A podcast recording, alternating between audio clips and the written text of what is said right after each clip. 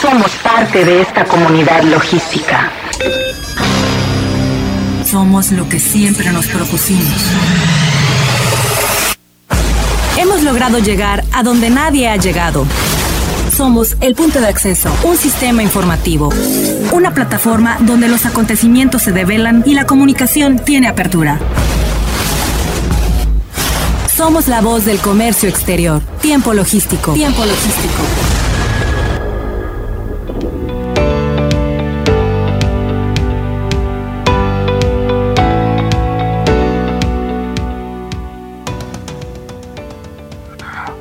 Tal amigos? Eh, mi nombre es Paco Tobar y tengo el honor de presentar, conducir y proyectar este programa. Bienvenidos a Tiempo Logístico, la voz del comercio exterior. El primer programa en todo el país en especializarse en el comercio exterior, la logística, el transporte, las aduanas y los puertos. Estamos listos una vez más para que reciban a los especialistas en toda esta materia. Bien, pues vamos a iniciar eh, cómo tenemos desarrollado el contenido el día de hoy. Y bueno, en el tercer segmento vamos a hablar del impacto de las medidas en el comercio exterior contra la inflación con el licenciado Alejandro Yescas, experto en aduanas y comercio exterior y también es directivo de Craftex. En el segundo segmento vamos a hablar un poco del tema de la clasificación arancelaria como el eje del comercio exterior, un adelanto de lo que será el foro portuario de Aprocemac con el ingeniero Enrique Herón Jiménez Rodríguez. Muy interesante todo este tema, no se lo pierdan. Y en este primer segmento vamos a platicar de cómo protegerse de los impagos.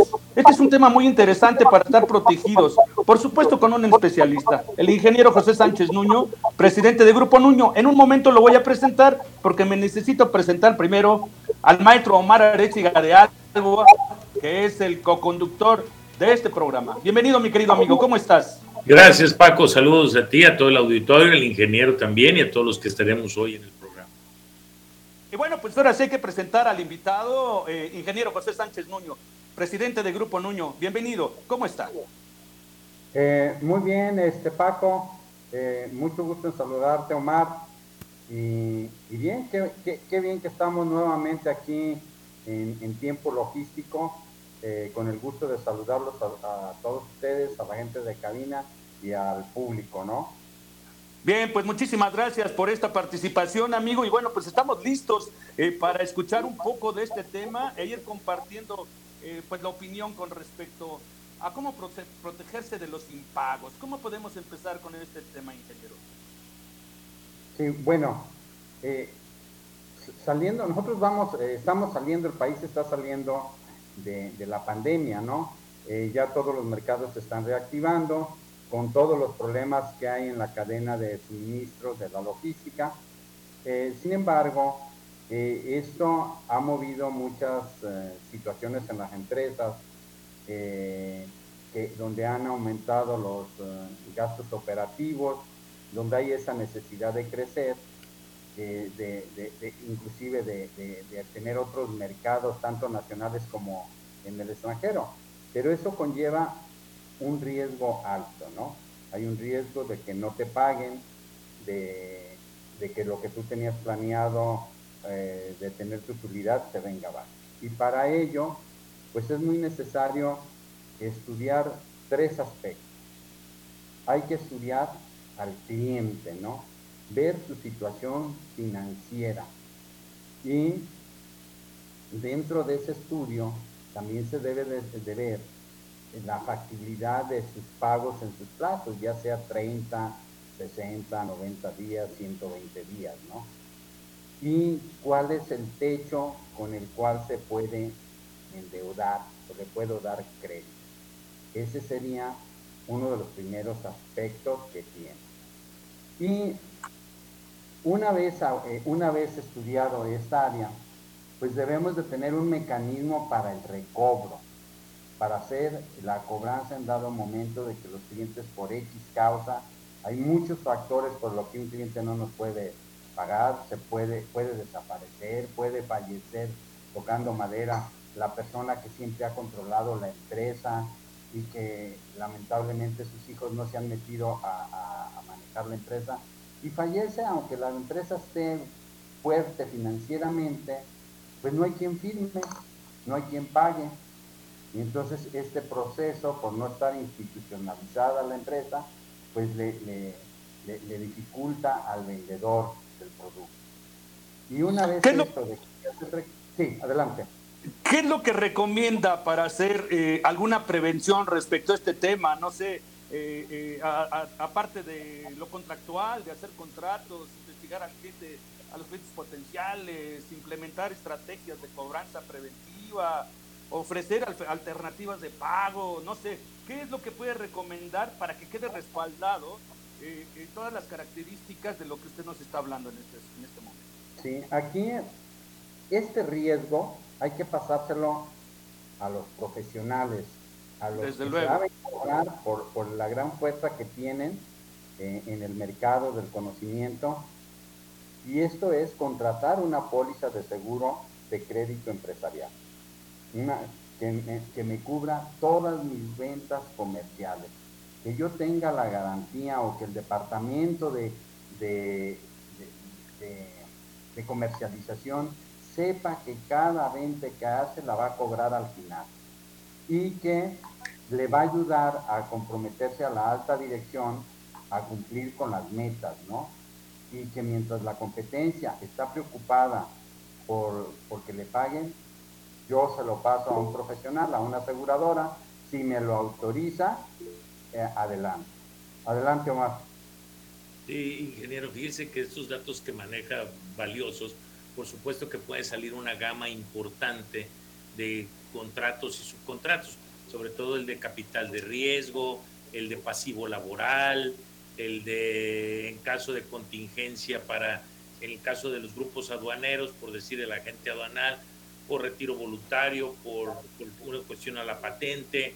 Pues hay quienes generan partidas en sus compañías presupuestales y van retirando dividendos para cubrir todos esos indicadores pero aquellos que por alguna razón van empezando, su negocio no les permite tener esa provisión o esas partidas de retiro de flujo de efectivo, puede resultar súper idóneo todo lo que nos está comentando y por supuesto aquellos que no pueden tener dos por dos en las personas de confianza, en las personas de firma, en las personas que pueden no garantizar la continuidad de negocio. Hay empresas que, están limitadas, son muy eficientes y tienen poco personal. Sí, es correcto, ¿no? Y, para empezar, al contratar la, la, la, póliza del seguro de crédito, la primer partida que puedes eliminar es, es la, partida que tú tienes que hacer en caso de cuentas incobrables, ¿no? Ya cuando tienes este programa en automático, eh, tu área de, área de finanzas se va a volver más, más rentable y ese flujo de dinero va a poder utilizarlo para su crecimiento o para los pagos este, eh, operativos que tiene la empresa y para, y, para, y, para hacer algunas partidas que tú mencionas que son muy necesarias. ¿no? Y fíjate, al final de cuentas el costo también se puede considerar un, un, costo que se pueda trasladar una parte al cliente y otra parte tú te lo quedas y lo vas dispersando entre tus operaciones comerciales y no te impacta y estás siendo previsor, ¿no? Sí, es correcto. Fíjate que muchos clientes hacen precisamente lo que comentas, o sea, distribuyen el costo de la bolsa a, sus diferentes clientes que le dan crédito y saben que van a recuperar todas sus ventas, claro, a un porcentaje, pero si es en México ya incluye el IVA y puede, y dependiendo del giro del negocio, puede recuperar sus facturas deudoras a un 80, 85 o 90%, o sea, habiendo un coaseguro el más alto del 20%, el 15% o el menor el, el 10%. Sabemos que las, las exportaciones, los clientes les gusta mucho porque la utilidad es muy fuerte, pero también el riesgo es muy alto, ¿no? Y esto, pues, pues lo cubre totalmente porque te cubre todo el riesgo político que existe en las, en las exportaciones como expropiación, eh, cancelación de licencias, o que sabes qué, no quiero que me paguen en dólares porque aquí somos bien nacionalistas y queremos este rubros, ¿ah? Este, yo los rubros, ¿para qué los quiero? ¿O para qué quiero otro tipo de moneda? Pues yo quiero dólares o euros, ¿no? Entonces, todo esto lo prevé la póliza, es realmente un mecanismo que ayuda a desarrollarse y a crecer las empresas con, con mucha confianza y seguridad. ¿En función la póliza del riesgo país o del riesgo entidad o del riesgo contribuyente? O sea, ¿quiénes son los actores juegan? Ustedes hacen, considero, salvo su mejor opinión, alguna investigación, un diagnóstico de ese riesgo y entonces ya etiquetan en qué rubro se puede encontrar el comprador, quien vende, la región o entidad y el país incluso, ¿no? Sí, para, para, para, para cotizar y clasificar eh, el riesgo, porque nosotros le damos un riesgo a cada cliente, a cada prospecto, del 1 al 10. Y siendo el 1 el riesgo eh, más bajo de, impago, ¿no? Y el 10 muy riesgoso. Normalmente tomamos los riesgos del 1 al 6. Los otros riesgos le informamos al cliente que le sirve, que lo puede, le puede vender a, de contado. Pero en ese, en ese riesgo los factores que, juegan, obviamente, es el sector, en el sector que te encuentras, juega el, los impagos que has tenido del, del 2019 a la fecha y mayores de 180 días, y juega también el, los plazos que des. Entre mayor plazo, que a veces aceptamos clientes hasta de 180 días de plazo, eh, pues el costo, el costo va, va a subir, ¿no? pero son los factores que cubren y la póliza se contrata a, a 12 meses, no, eh, no es a, anual o a 12 años, sino año póliza. Estamos hablando de, de octubre a octubre. ¿Cuál, ¿Cuál es tu presupuesto de venta? Bien, pues creo que es un tema de verdad muy interesante, Omar. Es un asunto que de verdad eh, siempre hay que estar en la constante investigación cuando estamos en el desarrollo de los negocios, cuando estamos en la intención de traer nuevas mercancías, de nuevos aliados comerciales, eh, tomar en cuenta mucho lo que nos dice el ingeniero para poder respaldarnos de todo, ¿no? Y sobre todo, eh, eh, creo que estoy observando un punto muy importante, que es el asunto relacionado a que cuando vamos a hacer alguna nueva importación con un nuevo cliente, tratar de buscar a gente especialista, como el caso del ingeniero José Sánchez eh, para que nos pueda dar alerta todos los aspectos generales que tenemos que cubrir en caso de riesgo. Entonces son asuntos como que deben de estar dentro de la planeación de la logística antes de empezar a comprometernos con nuestros socios comerciales. Digo, es, es una opinión que, que quiero compartir porque en determinado momento eh, muchos eh, al importar han tenido un problema de cualquier índole de estos aspectos sí, es correcto. Y nosotros, nosotros, por ejemplo, la clasificación del cliente eh, la hacemos muy rápida. es una clasificación donde lo evaluamos y, lo aceptamos. El término más, más alto en días son ocho días. Realmente tú lo subes en la plataforma y al día siguiente se están autorizando varios, este, varios prospectos o clientes ¿Por qué algunos los autorizamos al día siguiente o a los dos días o tres días y otros a los ocho días?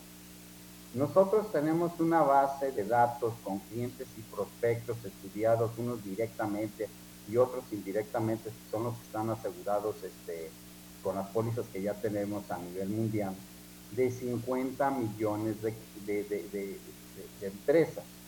Cuando esas empresas ya están eh, calificadas y ya tienen una graduación de riesgo, nosotros los autorizamos al día siguiente. Entonces el cliente, pues con toda la confianza, no se lleva eh, mucho tiempo en, clasificarlos. Y toda esa documentación que la pedimos, a muchos de ellos no se lo pedimos, pero si tenemos que pedir estados financieros cuando no tenemos registrados esos clientes, lo hacemos nosotros. Hasta en ese caso, liberamos a la empresa para, para recabar toda esa información.